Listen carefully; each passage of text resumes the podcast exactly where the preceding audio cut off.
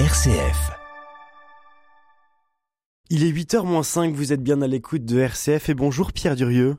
Bonjour Pierre Hugues. Secrétaire général de l'association euh, Lazare, vous avez aussi longtemps habité la ville de Lyon et vous avez côtoyé de près son ancien maire Gérard Collomb et Gérard Collomb qui est euh, décédé ce week-end.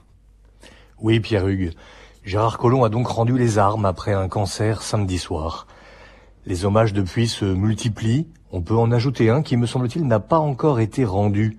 Gérard Collomb, vous aviez une certaine idée de la laïcité positive, participative, inclusive même.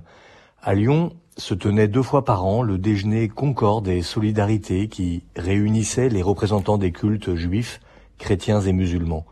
J'ai eu l'honneur d'y participer à plusieurs reprises et j'ai la joie de rendre hommage aujourd'hui à celui qui alors écoutait ce que chacun présentait des actus de sa communauté. Vous vous intéressiez pour de vrai aux faits religieux. Homme de lettres, professeur, vous aviez une culture immense qui vous permettait d'en parler avec justesse.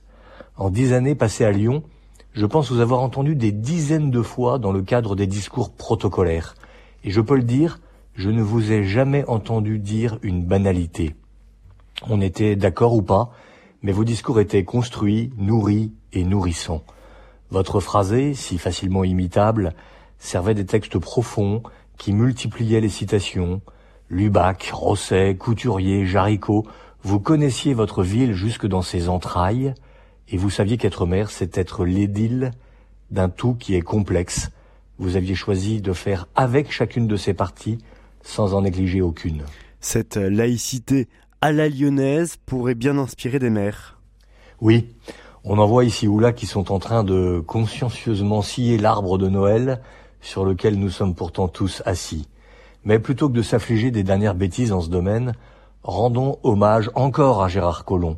Ainsi sa campagne d'affichage, par exemple, qui encourageait les Lyonnais à poursuivre la tradition des lumignons aux fenêtres au soir du 8 décembre. Et mieux encore, après l'élection de Gérard Collomb, on ne savait pas alors qui il était, le diocèse de Lyon avait envoyé monseigneur Payen, le fondateur de RCF, en émissaire spécial, pour demander timidement si le nouveau maire serait représenté au vœu des échevins. Et la réponse ne se fit pas attendre, j'y viendrai cette année, et j'y viendrai d'ailleurs chaque année, avait dit Gérard Collomb, et il l'a fait.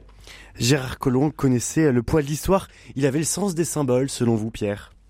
Oui, je me souviens d'un événement qui s'organisait dans l'amphithéâtre des Trois Gaules et qui semblait inconvenant à certains catholiques. Un conseiller dit à l'oreille du maire que cet événement s'organise pourtant depuis trois ans déjà sur place. Et Colomb de répondre, bien Sainte Blandine, ça fait 18 siècles qu'elle est là. Enfin, comment ne pas rappeler que Colomb a emboîté le pas du diocèse dans son jumelage Lyon-Mossoul, déclarant ce que le diocèse a fait au plan spirituel avec la ville de Mossoul eh bien la ville de Lyon veut le faire au plan matériel. Un 8 septembre, le maire de Lyon avait déclaré que lorsqu'il rentrait de vacances en voiture, en famille, c'est en apercevant Notre-Dame de Fourvière qu'il se sentait arrivé à la maison. Alors maintenant que vous êtes arrivé à la maison, cher Gérard Collomb, à la grande maison, nous prions pour que Notre-Dame, cette juive, honorée dans le Coran et mère du Christ, vous accueille et qu'elle nous apprenne à vivre non pas côte à côte, en tout cas pas face à face, mais bien les uns avec les autres. Merci beaucoup. Pierre Durieux ce matin pour cet hommage à Gérard Collomb, ancien maire de Lyon et, et ancien ministre de l'Intérieur qui est décédé euh, samedi, rappelons-le.